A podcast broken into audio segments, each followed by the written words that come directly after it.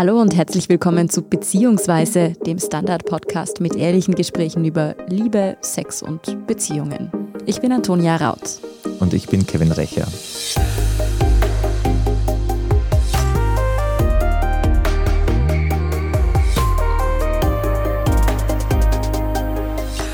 Die Lust am Schmerz, die Lust an der Unterwerfung, die Lust an der Dominanz. Das alles und viel mehr gehört zum Schirmbegriff BDSM. In der vergangenen Folge beziehungsweise haben wir mit der Sexualtherapeutin Astrid Pfneisel darüber gesprochen, was BDSM überhaupt ist und was die Menschen daran so faszinierend und erregend finden. Aber was empfinden Menschen, bei denen BDSM Teil des Lebens ist? Und nein, damit meinen wir jetzt nicht den gelegentlichen Klaps auf den Hintern, sondern Menschen, die seit Jahren bereits regelmäßig BDSM-Praktiken mit ihren Partnern oder Partnerinnen ausleben. Wie sind Sie darauf gekommen, dass diese Form von Sexualität erregend für Sie ist und was genau macht man da im Bett jetzt wirklich? Darüber sprechen wir heute mit Lena, sie ist 30, und Stoffel 36, einem Paar aus dem Burgenland, die seit Jahren BDSM ausleben. Kleiner Disclaimer, das, was wir heute besprechen, ist nur ein kleiner Teil der BDSM-Szene, die sehr vielfältig und verschiedenste Ausprägungen hat. Liebe Lena, lieber Stoffel, danke, dass ihr heute da seid. Vielen Dank für die Einladung. Ja, vielen Dank. Fangen wir an mit den Grundzügen. Seit wann macht ihr eigentlich BDSM und wie seid ihr draufgekommen, dass ihr generell auf BDSM steht?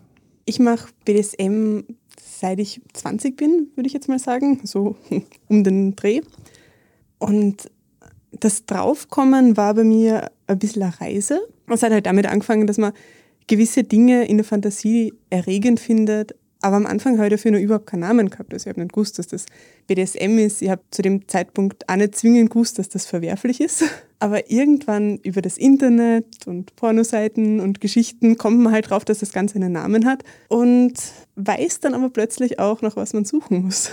Das hat dann schon sehr geholfen. Und dann hat es bei mir eine Weile gedauert, bis ich auch wirklich so weit war, mir das selbst einzugestehen. Ich habe mir damit schon ein bisschen schwer getan und bin dann mit meinem ersten richtigen Freund in die BDSM-Szene eingetaucht und auf Stammtische gegangen und habe dann so meine Entdeckungsreise gestartet. Und wie war das bei dir, Stoffel? Also BDSM als BDSM betreibe ich seitdem ich den Begriff gefunden habe. Ich habe das Ganze schon wesentlich länger gemacht, nur ohne zu wissen, dass das einen Namen hat und es damals noch nicht BDSM genannt. Also bei mir das Ganze angefangen im Kindergarten. Ich sage sehr oft und gern, ich bin so auf die Welt gekommen. Und das war schon immer etwas, was mich in seinen Zügen einfach fasziniert und extrem gereizt hat. Ich hatte auch damals gemeinsam mit Freunden und Menschen, mit denen man einfach seine Jugend verbringt, sehr häufig, ich sag mal, unschuldige Experimente in der Richtung und wir wussten einfach nicht, wie das heißt. Und spannenderweise haben wir damals bereits all die Dinge umgesetzt, von denen ich später gelernt habe, dass die existieren. Also so Dinge wie im Detail darüber sprechen, was okay ist und was nicht. Darauf zu achten, dass das Ganze konsensuell stattfindet. Das war für uns einfach Hausverstand und wir haben das einfach gemacht, ohne darüber nachzudenken. Irgendwann dann in den Teenagerjahren, ich kann mich noch erinnern, das war so mit Röhrenbildschirm und 56K-Modem und die ersten Exkurse im Internet bin ich irgendwann mal mehr oder weniger durch Zufall, also schon auf der Suche danach, aber nicht gezielt, auf diesen Begriff BDSM gestoßen. Und der hat dann eigentlich diverse Türen geöffnet, weil mit dem Begriff in der Hinterhand konnte man plötzlich gezielt suchen und dann ist eigentlich der für mich prägendste Moment passiert und zwar mit diesem Begriff und mit Hilfe des Internets dann rauszufinden, du bist nicht der Einzige, der das gut findet. Und da sind Leute draußen, die finden das auch okay und die wollen, dass man das mit ihnen macht. Und die haben zum Teil die gleichen Vorstellungen, wie du sie hast. Und ab diesem Moment hatte ich damit auch kein Problem mehr. Wenn du jetzt sagst Kindergarten und Teenagerjahre, also was kann ich mir dann vorstellen, was du da gemacht hast, wenn du das jetzt, jetzt im Nachhinein unter den Schirmbegriff BDSM stellen würdest?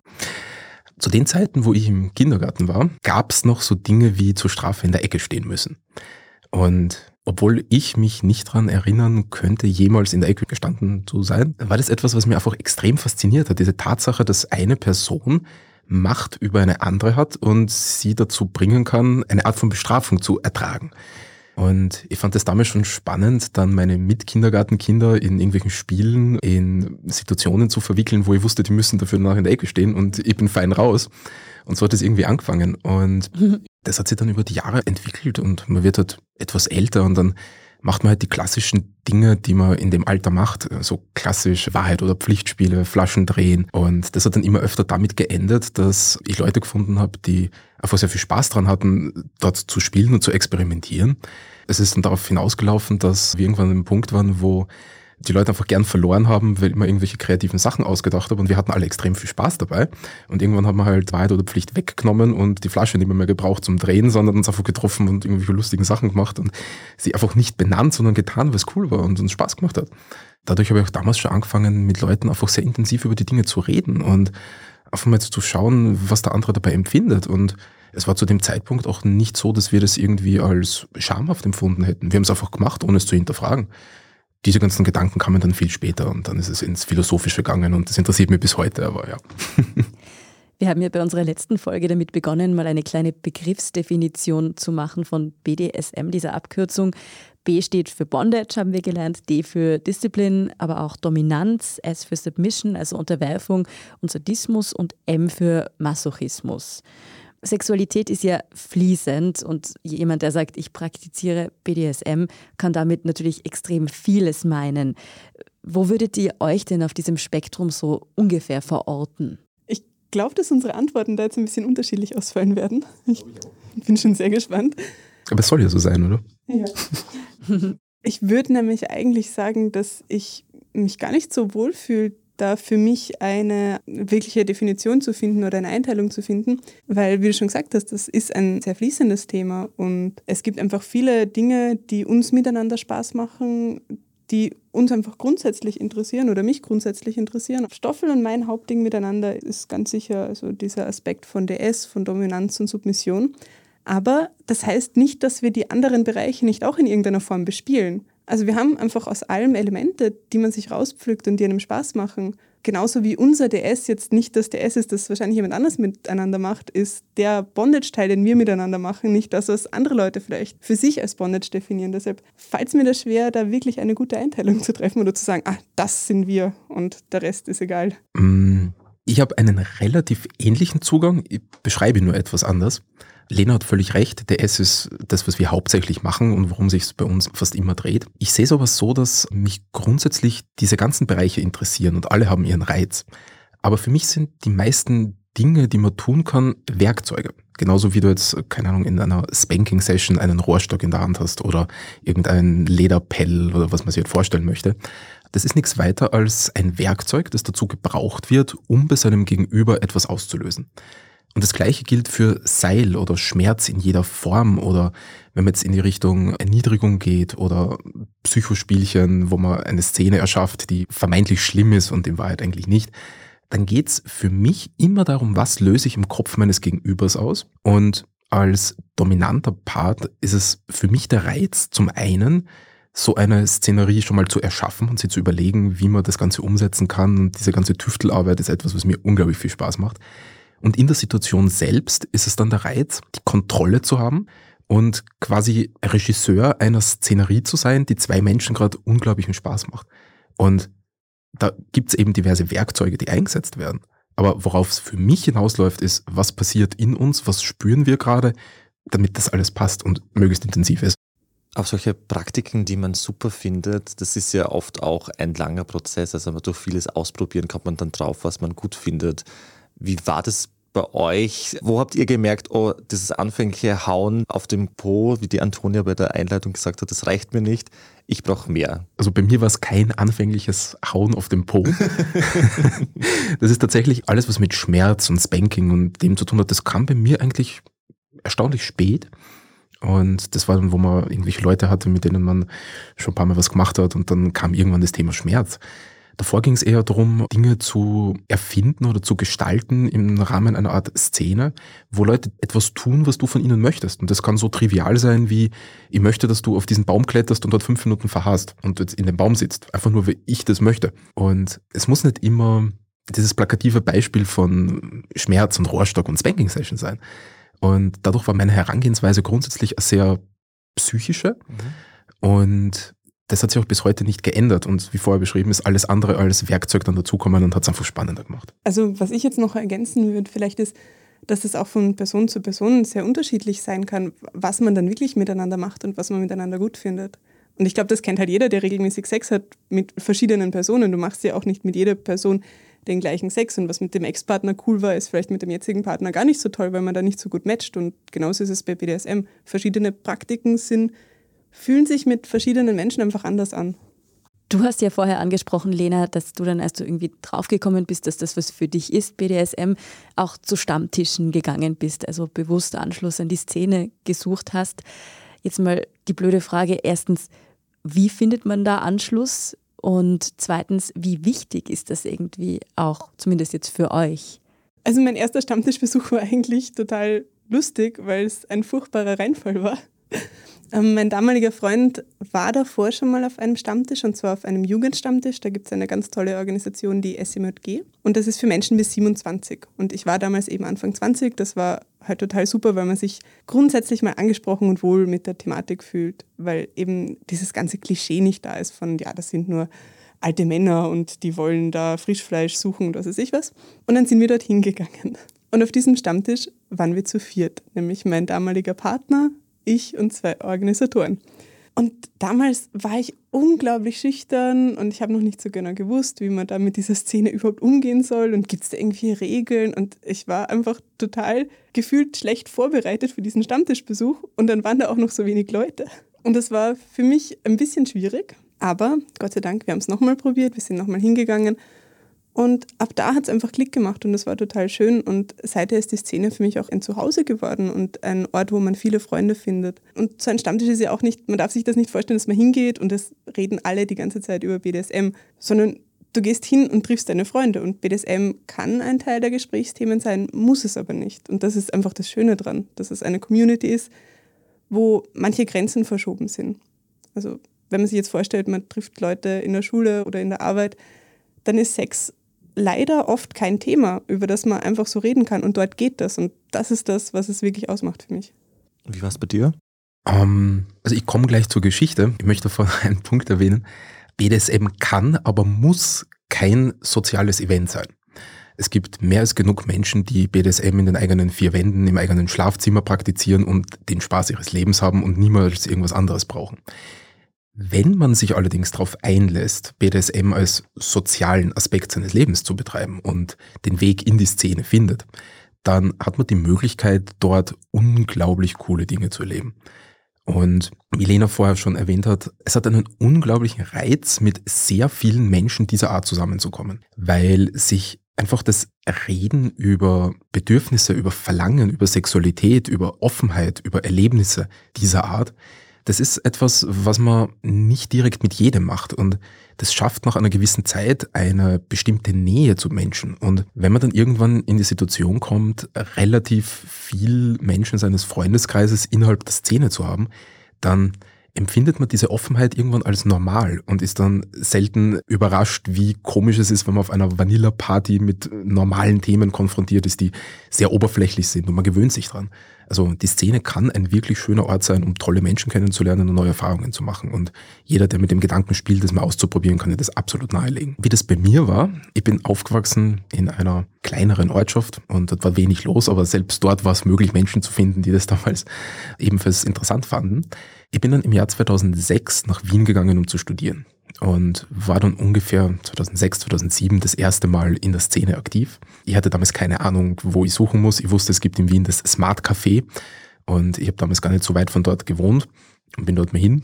Und die ersten paar Mal einfach nur den Ort zu besuchen, das war eher beängstigend. Also ich habe mich damals in meinem Alter dort nicht ganz wohl gefühlt und dann bin ich aber drauf gekommen, dass es eben wirklich diese Szene gibt mit Veranstaltungen, mit Stammtischen, mit Themenabenden, mit Gruppierungen, die gewisse Themen thematisieren und wo es Themenabende, Gesprächsthemen, Workshops und so weiter gibt. Und ich habe dann so ungefähr in 2010 angefangen, so richtig aktiv zu werden in der Szene. Und mein Weg ging damals ähnlich wie bei Lena auch über die SMJG, allerdings in Wien, nicht in Graz.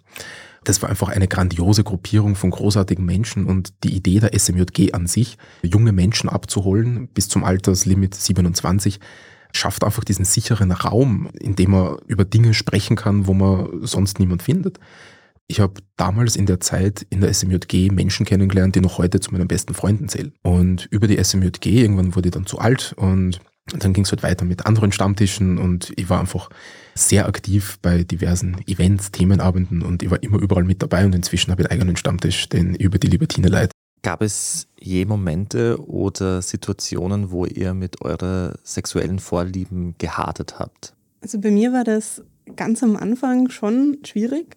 Einfach wie ich draufgekommen bin, dass das BDSM heißt, was ich in der Fantasie schön finde. Und ich glaube aber, dass das eigentlich ein gesellschaftliches Problem ist, dass wir über sowas nicht reden können. Eben deshalb auch wieder zurück auf die Stammtische zu führen. Es ist schon wichtig, dass man sich darüber unterhält, was ist normal und was ist nicht normal. Und wenn ich jetzt solche Fantasien habe, bin ich dann psychisch krank oder nicht? Und heute weiß ich, dass das in Ordnung ist und dass ich das ausleben darf. Und heute weiß ich über ganz viele Dinge wie Konsens Bescheid und wie macht man das und wie lebt man das in einem sicheren Rahmen aus? Und damals war das einfach nur ein, okay, ich denke darüber nach, dass mir vermeintliche Gewalt angetan wird, dass da schlimme Dinge mit mir passieren und das macht mich an und das kann nicht sein. Mit wem soll ich darüber reden? Ich glaube mir alle, ich spinne. Ja. Und es hat eben tatsächlich bis zu dem Moment gedauert, wo ich Gleichgesinnte kennengelernt habe, auf Stammtischen oder auch in Foren im Internet mich eingelesen habe, bis ich akzeptieren konnte, dass das in Ordnung ist und dass das okay ist, das zu wollen und gut zu finden und dass mich das jetzt nicht total seltsam macht. Gab es bei dir ähnliche Situationen, Stoffel? Mm, ja, ich habe es eingangs schon erwähnt, ab dem Moment, wo ich den Begriff BDSM mhm. entdeckt hatte und dann auf Basis dessen festgestellt habe, dass es tatsächlich Menschen gibt, die das wollen und konsensuell miteinander betreiben möchten, war es für mich komplett in Ordnung und ich habe mich sehr gut damit gefühlt. Und ab dem Moment, wo ich dann in der Szene aktiv war und Menschen face-to-face -face kennengelernt habe und wir das einfach permanent diskutiert und erörtert haben, war das überhaupt kein Problem mehr. Davor war es schwierig, stellenweise. Also ich hatte jetzt nie ein ernstzunehmendes Problem damit. Ich hatte eher ein Problem damit, limitiert zu sein, was Informationsquellen betrifft. Es gab damals noch kein Internet. Und unsere Dorfbibliothek war nicht sehr gut bestückt. Und ich kann mich erinnern, wie ich mein erstes Buch in die Richtung gekauft habe. Das war ein Buch namens Die Wahl der Qual, das auch in der letzten Folge erwähnt wurde. Kann ich sehr empfehlen, tolles Buch. Und dann auch so Bücher in Richtung wie Die Geschichte der O oder Bücher von John Norman über Gore. Das waren einfach Dinge, die man bei uns so nicht bekommen hat. Und mit mehr Zugang zu Informationen ist das einfach immer besser geworden, weil ich einfach mehr darüber wusste und dann wurde es normal. Und ja, ab dem Moment hatte ich kein Problem mehr damit. Das heißt auch eigentlich, dass so die heutige Zeit eigentlich einfacher für die Szene ist, auch für neue Leute, die sich dafür interessieren. Ich finde, dass es insofern leichter ist. Einerseits, das Angebot wird leichter zugänglich. Das Internet ist jetzt einfach da und man findet halt Angebote wie die SMG oder andere sehr junge Gruppierungen in Wien, zum Beispiel auch die Kinky Deviants, sehr, sehr leicht, weil man einfach nur googeln muss und dann sieht man das. Und was auch noch dazu kommt, ich meine, in meiner Jugend hat es das Internet schon gegeben und ich habe suchen können, aber heutzutage ist BDSM auch medial bis zu einem gewissen Grad breitgetreten worden. Und so sehr man jetzt zum Beispiel über den Inhalt von Fifty Shades of Grey diskutieren kann, es war einmal so groß, dass jeder darüber geredet hat und dass jeder gewusst hat, das existiert und es ist so weit gesellschaftlich akzeptiert, dass man ins Kino gehen kann und sich einen Film drüber anschauen kann. Und ich denke, dass solche Sachen, auch wie gesagt, wenn der Inhalt jetzt sehr diskutabel ist, schon dabei helfen, ein Grundgerüst für gesellschaftliche Akzeptanz zu schaffen. Ihr habt jetzt, wir haben ja vorher gesagt, ihr habt schon jahrelang Erfahrung in der BDSM-Szene. Was mich dann als erstes immer interessiert, ist, wie weit geht ihr, beziehungsweise welche sexuellen Praktiken habt ihr ausprobiert, wo ihr gemerkt habt, das ist gar nichts für uns? Ist tatsächlich eine schwierige Frage. Also mir fällt jetzt spontan keine Praktik ein, von der ich sagen würde, ich habe die mal ausprobiert und das war so schrecklich, das mache ich nie wieder. Das liegt vielleicht auch daran, dass ich jetzt als aktiver Part, der das durchführt, mich eingehend mit Dingen beschäftige, bevor ich sie tue. Das bedeutet, ich habe diverse Dinge ausprobiert, bei denen ich festgestellt habe, dass sie mir jetzt nicht direkt so viel Spaß machen, wie ich davor dachte. Gewisse Schlaginstrumente, die einfach schlecht in der Hand liegen oder sich nicht gut anfühlen oder gewisse Fesseltechniken, bei denen man dann feststellt, das sieht wunderschön aus, aber ist mir so komplex und mühsam zu fesseln, dass ich es nicht wieder machen möchte. Ja, das schon.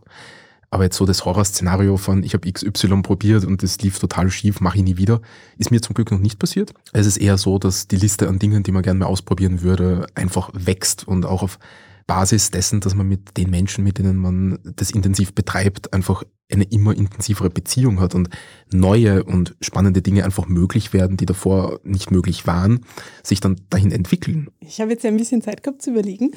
Mir fällt ehrlich gesagt jetzt auch nichts ein, wo ich sage, boah, das war echt zum Kotzen, das will ich nie wieder machen.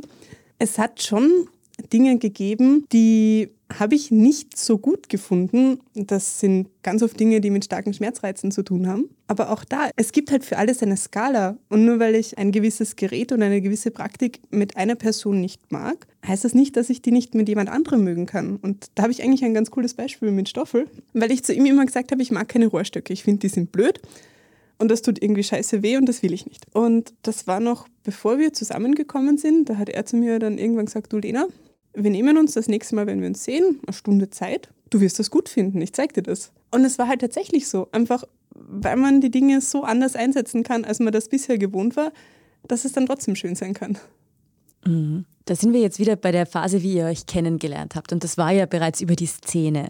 Da hätte mich jetzt interessiert, wie läuft es eigentlich, wenn man jetzt vielleicht außerhalb der Szene jemanden kennenlernt und zum Beispiel nicht weiß, ob die Person jetzt BDSM gut findet oder nicht, wäre das ein Tabu, wenn man das in einer Beziehung nicht ausleben kann. Habt ihr solche Erfahrungen gemacht oder kennt ihr solche Fälle? Gut, nachdem ich seit einigen Jahren in der Szene sehr aktiv bin und dort auch sehr viel mit Menschen kommuniziere, weiß ich, dass es solche Fälle gibt.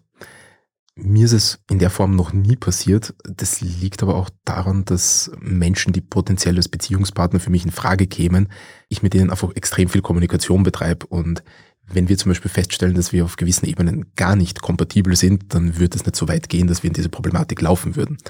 Und ich denke, dass es heutzutage schon angemessen ist, offen drüber zu sprechen und jemanden zu fragen, ob die Person damit was anfangen kann und dann aber auch ein Nein zu akzeptieren und dann nicht weiter rumzubohren. Ich finde, das ist eine Frage von Respekt und Anstand. Daher sehe ich das Problem nicht, aber ich bin mir bewusst, dass es existiert. Aber wäre das dann zum Beispiel für dich ein Tabu gewesen, wenn du jetzt jemanden kennenlernst und die Person sagt, ich bin voll der Vanilla-Type, wie das ja heißt, wie wir letztes Mal gelernt haben, dass du sagst, okay, wir sind scheinbar einfach nicht beziehungskompatibel. Beziehungskompatibel ist ein sehr weit gefasster Begriff. Es gibt in unserer modernen Gesellschaft zum Glück unterschiedliche Beziehungsformen. Und also sollte diese fiktive Situation eintreten, wo man einen Partner kennenlernt, mhm. mit diesem Partner einfach alles passt, nur der Aspekt von Kinky sein, also der BDSM-Teil mhm. nicht, dann kann man ja, sofern die zwei Personen das möchten, beispielsweise die Form einer offenen Beziehung wählen und diesen Part seines Ich, seines Selbst mit anderen Menschen ausleben. Und wenn man das auf eine entsprechende, respektvolle, offene, ehrliche, konsensuelle Art macht, dann kenne ich Menschen, mit denen das großartig funktioniert. Dahingehend muss das für mich kein No-Go sein. Weil du gerade offene Beziehungen ansprichst, dazu hatten wir auch schon mal eine Folge. Ist das eigentlich was, das in der BDSM-Szene verbreiteter ist, als vielleicht, sagen wir mal, in der unter Anführungszeichen Welt draußen? Ich würde grundsätzlich sagen, ja.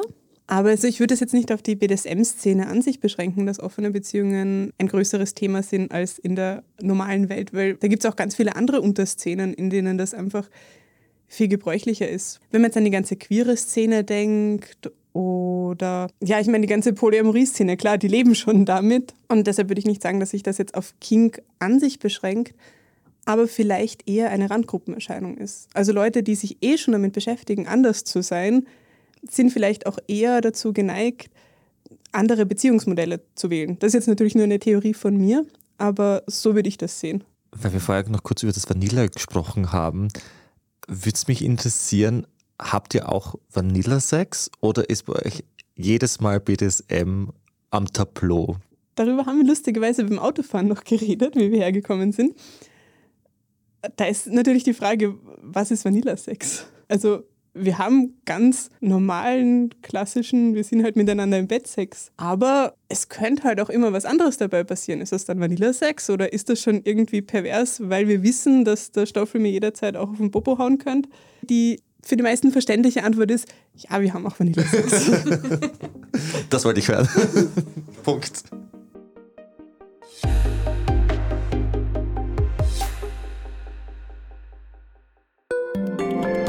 Job mit mehr Verantwortung wäre super. Ich will eine bessere Work-Life-Balance. Es muss ganz einfach Spaß machen. Welchen Weg Sie auch einschlagen möchten.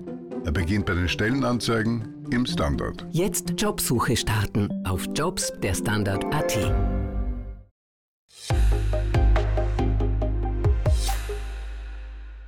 Wie viel Raum nimmt es eigentlich überhaupt in eurem Leben ein, in eurem Beziehungsleben? Also klar, ihr seid auch organisiert, werdet bestimmt viele Abende eben mit Menschen aus der Szene verbringen, aber einfach so in eurem Beziehungsalltag. Wie groß ist da dieser BDSM-Aspekt? Weil, also Astrid Kneißl hat uns beim letzten Mal ja auch erzählt, dass es da die ganz extremen Varianten gibt, wo 24-7 Sub-Dom-Beziehungen bestehen. Mm, also grundsätzlich leben wir in so einer Beziehungsform. Wir haben eine 24-7 dominant-submissive Beziehungsform mit permanentem Machtgefälle.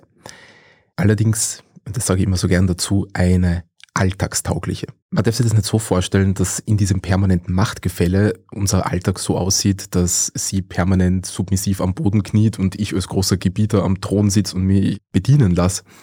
Wie wir jetzt sehen hier im Podcast bei der Aufnahme, das ist auch nicht der Fall.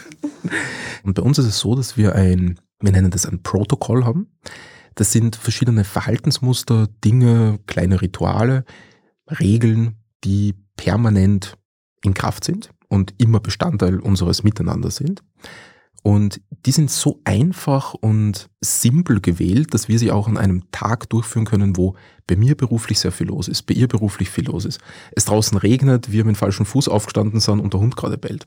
Und das ist etwas, was in meinen Augen jetzt diese Art von permanent Machtgefälle DS 24-7 miteinander leben ausmacht und super wichtig ist, damit das auch auf Dauer funktioniert. Es gibt nichts Frustrierenderes, als sich mit diversen Regeln und Einschränkungen zu bewerfen, um dann nach zwei Wochen festzustellen, die Hälfte von den Dingen, die wir uns ausgemacht haben, haben wir inzwischen vergessen und tun sie nicht mehr. Das ist ein super trauriger Moment und daran scheitern sehr viele Beziehungen. Aber was wären das für Regeln, so als Beispiel? Eine und das ist eine meiner liebsten Regeln, ist, ich trinke in der Früh sehr gerne Kaffee. Also mein Tag beginnt mit Aufstehen und das Erste, was dann kommt, ist eine gute Tasse Kaffee. Jetzt habe ich eine besondere Vorliebe, wie dieser Kaffee zubereitet werden muss. Das heißt, Lena hat quasi eine Bedienungsanleitung für, so ist dieser Kaffee zuzubereiten. Und dann macht sie mir diesen Kaffee und serviert ihn mir auf Knien. Und das ist unser Start in den Tag. Und davor passiert auch noch was sehr Schönes. Lena steht in der Regel vor mir auf und wann immer es möglich ist, das ist jetzt so ein Beispiel, das machen wir wann immer möglich, weckt sie mich auf. Das heißt, sie kommt zu mir ins Bett und wir kuscheln noch und haben so einen richtig schönen Start in den Tag.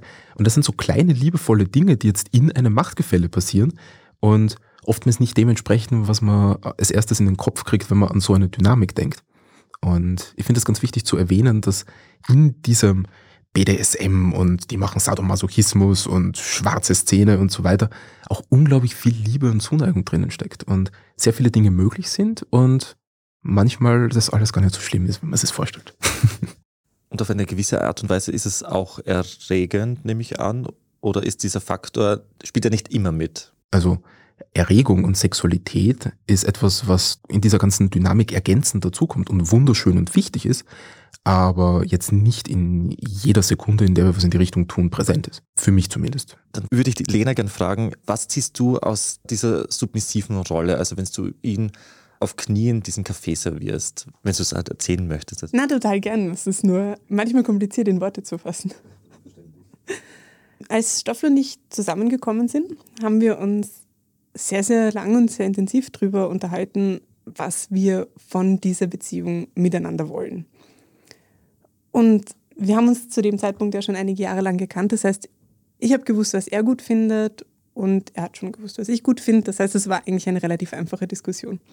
Was für mich den Reiz daran ausmacht, in der submissiven Rolle zu sein, ist einerseits dieser emotionale Faktor von, ich schenke jemand anderem das Vertrauen, dass der weiß, was jetzt gut für mich sein könnte oder was sich gut anfühlt. Eben der Stoffleiter schon angesprochen, wir haben so ein paar Regeln im miteinander leben. Und die schränken mich schon bis zu einem gewissen Grad ein, natürlich. Aber einfach darauf zu vertrauen, dass jemand anders das für mich entscheiden kann und darf, das ist so eine innige Verbindung miteinander und das ist einfach wunderschön. Das wäre mal das eine. Andererseits, ja, natürlich, manche Sachen sind einfach sexuelle Regeln, das ist so, da weiß ich nicht genau, woher die kommen.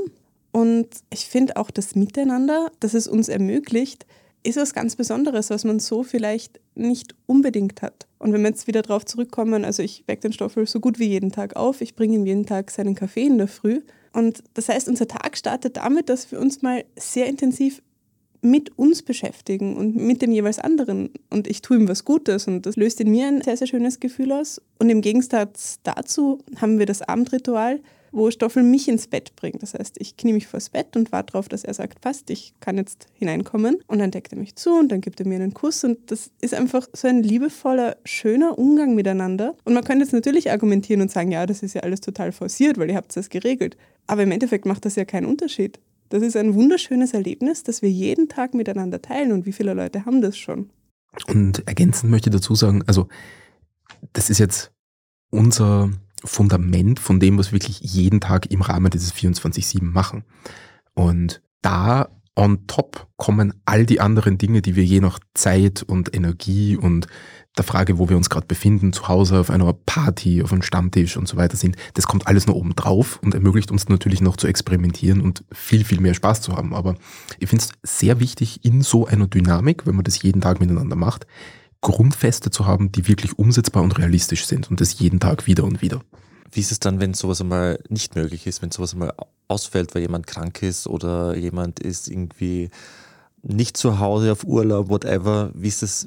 Was, was passiert dann? Drakonische Strafen. Also Ihr lacht jetzt, aber ich glaube, es ist ernst gemeint. Nein. Nein. Das muss man dazu sagen. Nein, was man sagen muss, ist, ich bin schon sehr stur darin, diese Sachen zu befolgen. Und wir waren vor kurzem beide krank und ich habe halt auch mit fast 39 Grad Fieber in diesem Café serviert, weil ich das will und das ist, was wir uns ausgemacht haben. Und solange ich das machen kann, mache ich das auch. Und da hätte er jetzt bei weitem nicht drauf bestanden, aber das ist halt für mich wichtig. Wenn wir jetzt nicht im gleichen Ort sind oder einer von uns auf Urlaub ist und der andere zu Hause, dann machen wir es halt nicht. Und es gibt auch selten, aber doch Tage, wo es einfach zeitlich nicht drinnen ist, wo ich mit unserem Hund raus muss, weil wir dann beide beruflich unterwegs sind und ich ihn nicht aufwecken und ihm Kaffee machen kann. Und dann wissen wir das aber vorher, dann richte ich ihm alles raus und dann muss ich ihn halt selber machen. Aber dann steht schon seine Tasse bereit und das Milchkännchen dort, wo es hin muss und das Wasser ist frisch. Also da findet man dann schon irgendwie einen rundherum. Richtig. Was uns noch interessiert hätte, wir haben jetzt vorher schon ein paar Toys angesprochen, so Rohrstock, Schlaginstrumente. Wie schaut das bei euch aus? Wie können wir uns das vorstellen? Habt ihr da so ein ganzes Spielzimmer, wie es irgendwie das Klischee will? Oder ist es irgendwie so die Box unterm Bett, die vielleicht eh jeder Zweite hat? Also seit neuestem haben wir unabsichtlich tatsächlich ein Spielzimmer. Aber das war so nie geplant. Aber grundsätzlich würde ich sagen, dass wir sehr spielzeugarm miteinander spielen. Je länger man das betreibt, also zumindest war es bei mir so, desto mehr erkennt man, dass diese ganzen Spielzeuge und Toys halt ab und zu nett und lustig zum Einsetzen sind, man sie aber meistens nicht braucht. Bei uns ist es so, wir haben uns dann irgendwann auf die paar Favoriten festgelegt und die sind sehr oft Thema in dem, was wir tun. Ich müsste aber lügen, wenn man über die Jahre und Jahrzehnte nicht eine beachtliche Sammlung hat. Also ich habe, glaube ich, zwei wirklich große Reisekoffer voll mit diversem Spielzeug, Seilen, Dingen, die man halt besitzt und dann für irgendeine extravagante Playparty alle drei Jahre mal rausholt und ansonsten verstauben die. Playparty heißt aber auch, ihr praktiziert BDSM auch mit anderen Menschen noch in, in anderen Kontexten oder ist das dann eher vor anderen Menschen? Sowohl als auch. Also nehmen wir kurz den Aspekt mit vor anderen Menschen. Das ist etwas, was gerade in der Szene relativ schnell passiert. Wenn man sich jetzt zum Beispiel vorstellt, man trifft sich zum Fesseln üben. Dort fesselt man zwangsläufig vor anderen Menschen und das kann auch eine sehr schöne Erfahrung sein und führt auch sehr oft zum schönen Austausch. Im Rahmen von manchen Stammtischen ist es möglich, seine Neigungen nachzugehen, gerade wenn man den Stammtisch zum Beispiel im Smart Café betreibt oder auch im No Limits wäre das der Fall. Da gibt es Rahmen und Möglichkeiten, um tatsächlich aktiv zu werden, sofern man das möchte. Und dann spielt man zwangsläufig vor Menschen. Das ist eigentlich ein Aspekt, der mir persönlich schon sehr lange sehr gut gefallen hat. Einfach weil man zum einen auch andere Leute beobachten kann darin, was sie machen und oftmals danach dann in sehr schöne Gespräche kommt und sie austauscht über Dinge, die andere gut finden, die man selber gut findet und es ist nicht erst einmal passiert, dass daraus dann irgendwelche Workshops entstanden sind und man sich mit den Leuten dann wirklich intensiv beschäftigt und irgendwas anbietet, eben um Wissen zu verteilen und das anderen Menschen zugänglich zu machen. Und es fängt auch an, sich total normal anzufühlen, finde ich. Weil ich weiß noch, bei meinem allerersten Workshop, den ich besucht habe, der mit BDSM zu tun hatte, da war ich noch relativ frisch in der Szene und das war ein Workshop zum Thema Spielen mit Feuer. Und die Workshopleiterin ist da vor uns gestanden und sagt, ja, und hier, das sind die sicherheitsrelevanten Dinge und das muss man beachten. So, und jetzt probieren wir das mal aus. Wer mag, zieht sich jetzt einfach mal so ein bisschen aus, weil das geht halt auf Haut besser, weil Kleidung brennt. Und dann haben sich einfach alle nackt ausgezogen und ich war völlig fertig mit der Welt, weil ich nicht verstanden habe, wie das jetzt normal sein kann für alle. Und mittlerweile reagiere ich halt genauso. Ist so, ja, Klamotten runter, dann ziehst dich halt aus. Was soll sein? Und da kommt man einfach total rein mit der Zeit.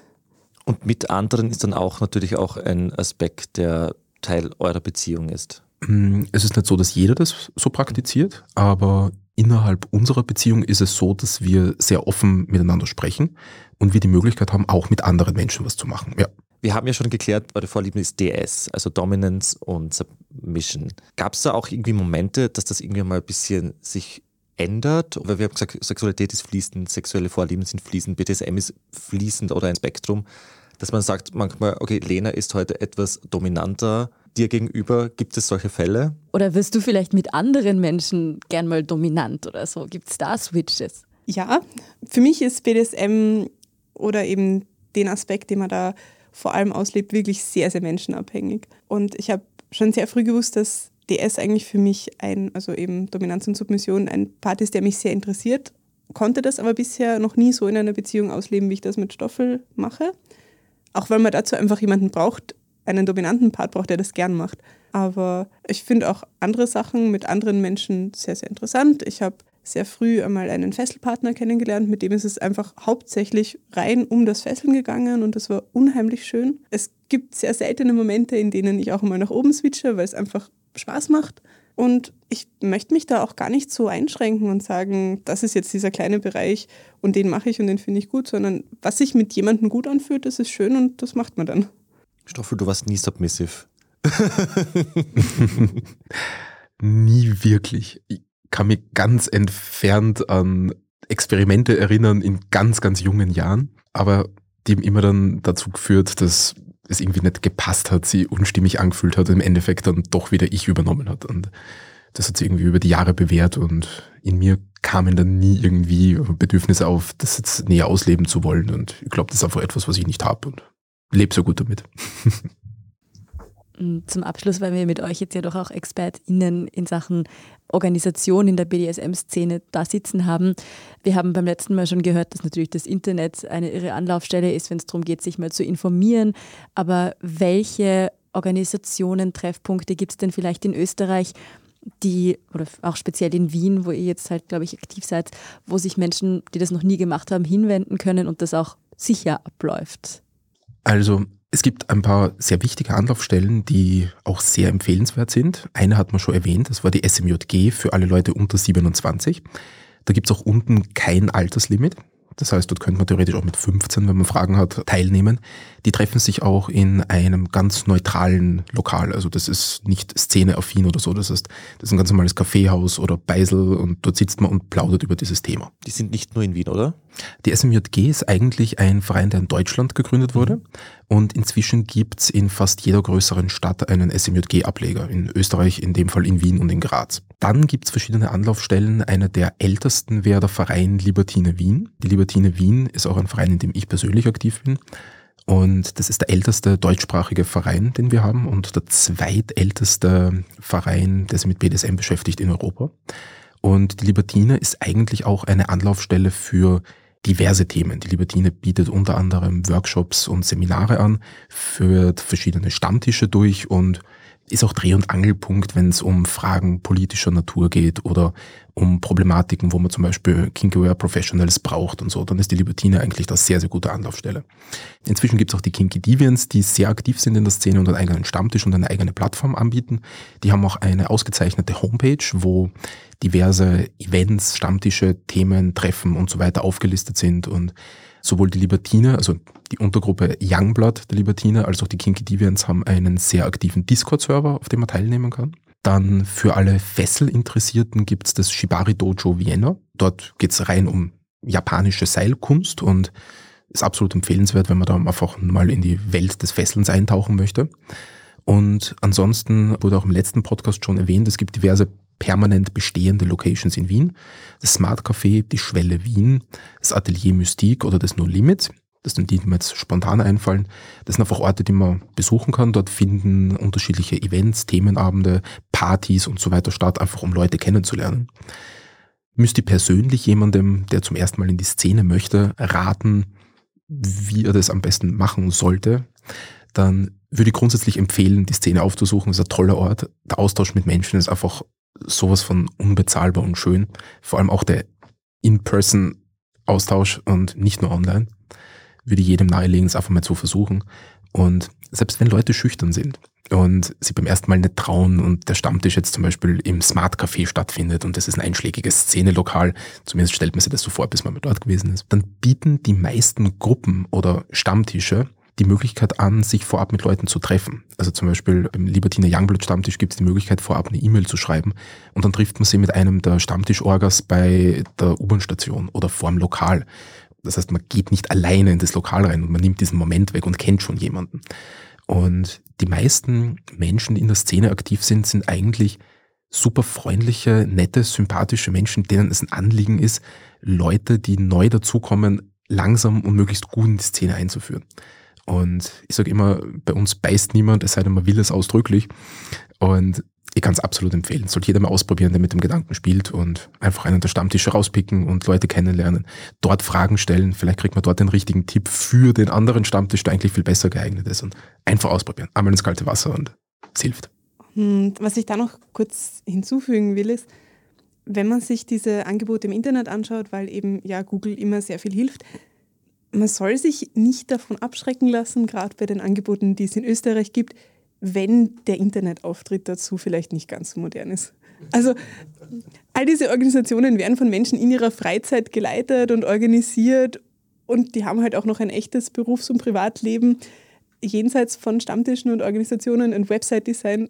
Das heißt, im Zweifelsfall schaut es euch trotzdem einmal an, auch wenn es auf der Homepage ein bisschen altbacken wirkt. Nicht von Comic Sans abstecken lassen. Genau. Und weil der Verein ausschaut, als wäre er seit 15 Jahren nicht aktualisiert worden, kann er trotzdem noch voll belebt sein. Das ist es. Also die Szene ist sehr, sehr lebendig, aber es ist halt nicht immer der Online-Auftritt dementsprechend. Spricht ja auch dafür, wenn man was Besseres zum Tun hat. ja, super spannend und auch super Tipps dabei. Vielen Dank dafür. Also einerseits für die coole Organisationsberatung, aber auch für die Einblicke in euer doch sehr privates Leben da. Richtig cool, dass ihr euch die Zeit genommen habt. Ja, vielen, vielen Dank für die Einladung und ich finde es halt auch total wichtig, über solche Themen zu reden, eben damit es den Leuten nicht so geht, wie zum Beispiel mir am Anfang, wo ich mir gedacht habe, oh Gott, das wirst du nie irgendwem erzählen können.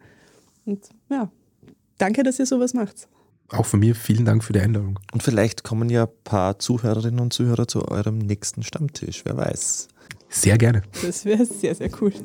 Wir würden uns auf jeden Fall freuen, wenn ihr uns das dann erzählt, beziehungsweise auch, wenn ihr, liebe Hörerinnen und Hörer, uns auch gern schreibt, wenn ihr euch das angeschaut habt. Das freut uns immer sehr. Und das war es auch schon wieder mit Beziehungsweise, eurem Standard-Podcast über Liebe, Sex und Beziehungen. Bussi Baba.